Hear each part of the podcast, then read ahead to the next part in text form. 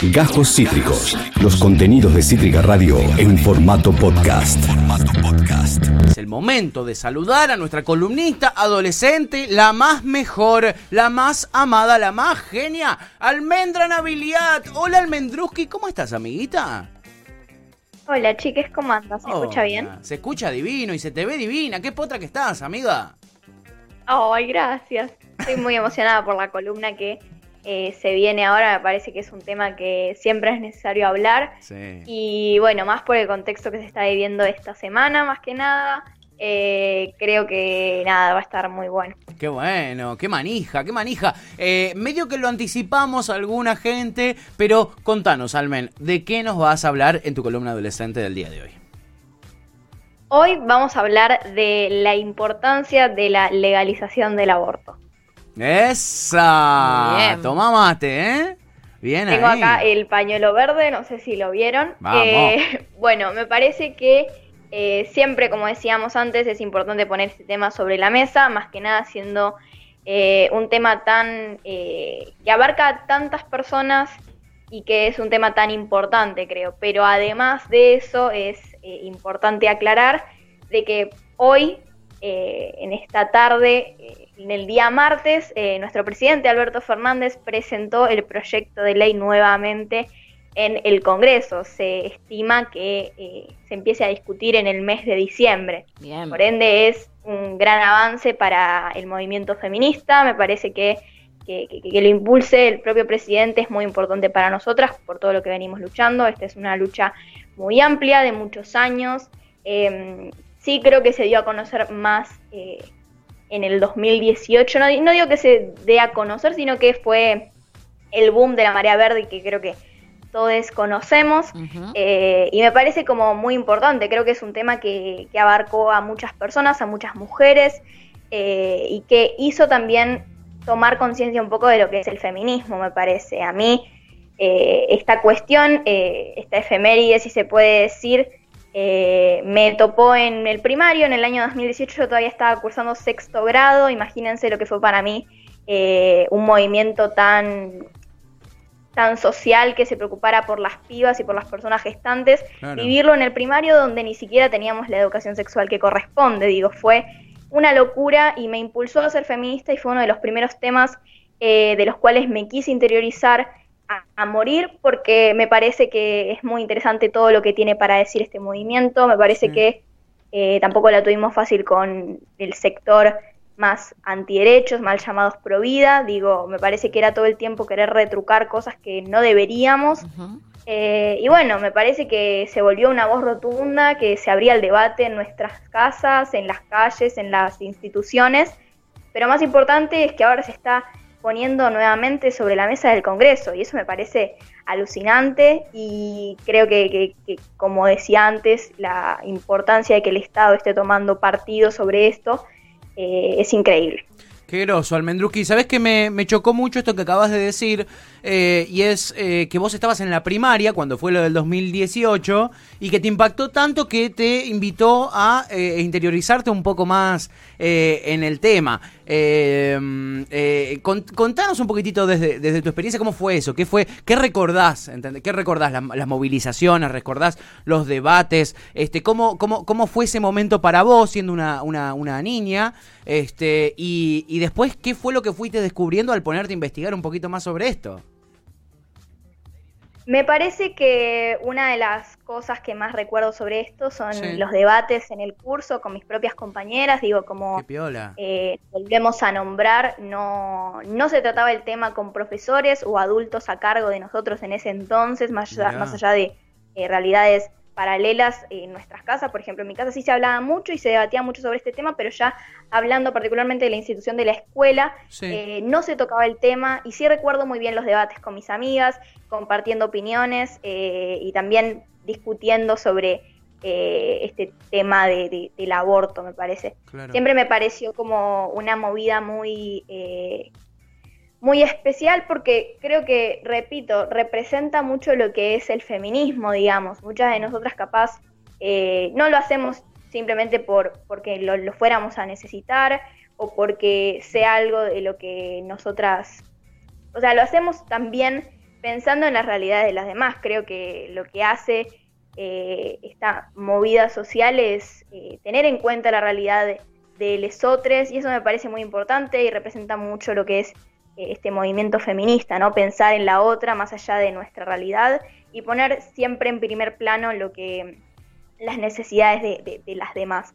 sí recuerdo muy bien eh, el hecho de, lo movilizante que fue para mí entender por fin eh, el conflicto, ¿no? De, tantos años, de estar reclamando sobre esto y que por fin se ponga sobre la mesa en el año 2018 y yo poderlo vivir, eh, haber podido ir a las movilizaciones, mm. haber podido conversar con mis compañeras, haber eh, levantado la bandera del pañuelo verde con tanta emoción eh, para mí fue alucinante y, me dejó una marca muy fuerte para lo que creo que lo que soy ahora y para lo que muchas mujeres son también. Creo que fue un detonante muy grande para, para muchas jóvenes porque de alguna manera nosotras somos parte fundamental para el impulso de este proyecto, porque también formamos parte y, eh, somos parte de, esto, de este reclamo. Es que creo que tiene mucho que ver esto, bueno, que decías que finalmente se, se, puede, se puede discutir y que hay veces que tiene que ver con,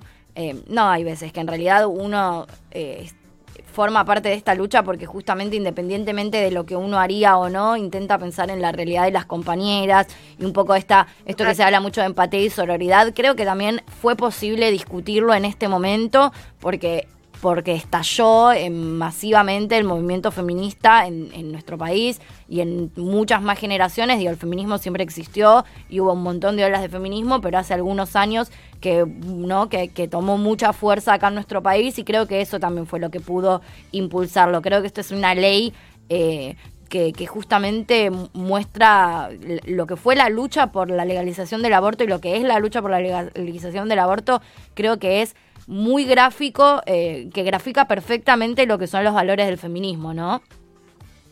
Totalmente. Sí, siento que es exactamente la representación de lo que significa este movimiento, ¿no? Pensar más allá de una. Eh, también me parece que esto es como de carácter urgente, creo que, que, siempre es importante eh, debatirlo e intentar también repensar este concepto más que nada con este sector más eh, pro vida, digamos, me parece que nunca está de más debatir sobre este tema, creo que también las opiniones cambian, bueno, también podemos poner de ejemplo a nuestra querida vicepresidenta Cristina, que en el año 2018 también en senadores ella votó a favor de, la despenalización del aborto y en, también explicaba un poco sobre cómo cambió su postura, que en ese momento ella eh, no estaba de acuerdo con, con esta reforma, pero que como todo, también tuvo que ayornarse y explicaba, ¿no? Eh, el, motivo sobre esto. Y me parece que, siempre es eh, importante intentar eh, ayornarse, intentar, más que nada para la gente tal vez más grande, intentar entender el por qué, ¿no? No es simplemente un capricho, sino que es realmente un problema que sucede y existe, aunque la mayoría no lo quieran ver. Almen, ¿vos por qué pensás? ¿Cuál es tu mirada de por qué hay gente que está en contra de la de la de, la legalización de, del, del aborto. ¿Por qué pensás que hay gente que, que, está en contra? ¿Qué es lo que los lleva y las lleva a estar en contra? Me parece que es una cuestión eh, moral, religiosa y personal de cada uno. Creo que también se basa mucho en los tabúes que tal vez tenían en, tuvieron en su crianza. Me parece que que se trata más que nada de eso, ¿no? Como eh, más que nada en el sector religioso se nota mucho que hay mucho tabú con el tema, que es un picado eh, increíble y que creo que se basa más que nada en eso, ¿no? Como no poder deconstruir la propia crianza, la propia formación de, de UNE y eso también me parece muy peligroso porque como decíamos antes me parece que los tiempos cambian, las formas de pensar deben adaptarse a, a las nuevas generaciones y hay que comprender la realidad de, las otras personas también. Me parece que, como decíamos antes, esto no es un capricho. Para nada. Pero, es, un poco eh, lo que hablábamos con Pato hace un ratito, ¿no? Todavía hoy hay gente que le molesta que otras personas tengan otra orientación sexual donde realmente no, no, no hay no hay ninguna vía por la que eso te pueda afectar. Acá por lo menos, obviamente yo no estoy de acuerdo con sus argumentos, me parecen nefastos, pero digo, acá encima tienen excusas como que matás una vida, como que vos le pagás los impuestos al, al, sistema de salud, entonces por lo menos tienen excusas que los hacen un poco más fuertes. Imagínate si no van a si no van a estar en contra de esto cuando eso, cuando están en contra de que una persona sea homosexual, por ejemplo, en donde no, no hay no hay no hay nada que pueda avalar ese es, o sea, no, no tenés ningún argumento, ni sólido ni no sólido, porque para mí no son sólidos los argumentos para estar en contra del aborto, pero quiero decir, son argumentos al fin. Para estar en contra de, de, de, la homosexualidad no hay argumento posible, no, existe, y aún así lo están. Sí, sí. Total. Sí, también este sector más antiderechos también lo que promueve mucho es la falta de educación sexual en las escuelas. y eso me parece también. peligroso en todos los sentidos, porque me parece que nos están privando no solo de una necesidad básica que es informarnos sobre nuestra propia sexualidad, sino que directamente nos están negando un derecho, están posicionando en ese lugar que es muy fuerte porque realmente nosotros tenemos derecho a decidir sobre nuestro cuerpo, no solo sobre métodos anticonceptivos, me parece que eso es lo de menos, también hablar eh, un poco sobre consentimiento, hablar sobre la contención que tal vez una persona necesita, hablar sobre diferentes... Eh, hablar sobre cómo prevenir un abuso, eh, identificar un abuso. Me parece que son un montón de cosas que se están pasando por alto, que lo mismo de antes, digo, es una ley que está vigente desde el 2006, la ley de educación sexual, pero que en muchos eh, territorios de la Argentina ni siquiera se cumple o ni siquiera se da de la manera completa. Merecemos una educación sexual no biologicista y con los conceptos completos, digo, me parece que ya no nos pueden privar de eso y la verdad que me parece que son un chiste. Los Provida pretenden que no quedemos embarazadas, pero no nos quieren dar educación sexual. Digo, es una contradicción constante que tenemos que intentar desarmar todo el tiempo y la verdad no la tenemos fácil con esta oposición. No, no. Eh, hay una maquinaria de la iglesia y de todo esto, hay mucha guita inyectada ahí en ese lobby.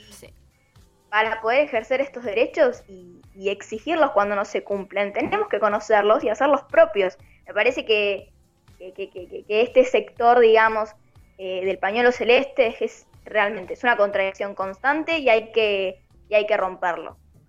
Impecable, ¿eh? Impecable. Almendra Nabilidad con su columna adolescente. No se olviden, después este contenido, como todos los contenidos del programa, eh, tanto el nuestro como de Demencia Temporal, se suben a YouTube para que la gente los pueda volver a ver. Y si no, también están en nuestro Spotify, que es Cítrica Radio Podcast. Ahí escuchan todos los contenidos también eh, recortados y seleccionados para que puedan escuchar. Se quedaron con ganas o estaban ahora laburando y escucharon un pedacito nada más de la columna de Almen. Después pueden volver a escucharla en Spotify o verla en YouTube. No se pierdan esa chance y sepan que todos los martes. Almendrita eh, viene con su columna adolescente aquí a Ya Fue a hacernos pensar. Generalmente nos hace pensar. Para recordarnos que hay esperanza. Y para recordarnos que hay esperanza. Eh. Eh, estas, estas son las pibas que se van a encargar del futuro.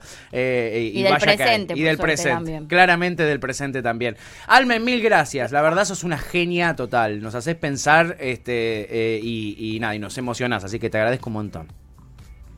Me encantó hacer esta columna. Eh, recordemos que el aborto legal, seguro y gratuito es una cuestión de salud pública y ya no lo podemos evadir más. Eh, y nada, los amo. Me encantó hacer esta columna. Estoy muy, muy emocionada. Eh, así que nada, eso, los amo. Nosotros a vos, Almendruski, esperamos con ansias el martes que viene para volverte a escuchar. Te amamos. Un besote enorme. Buena semana. Almendra Naviliat Chickens, la columnista adolescente de este programa, la rompe toda, ¿eh? Quien pudiera. La envidia de todas las radios. Sí, olvídate, olvídate. Acabas de escuchar Cajos Cítricos. Encontrá los contenidos de Cítrica Radio en formato podcast en Spotify, YouTube o en nuestra página web.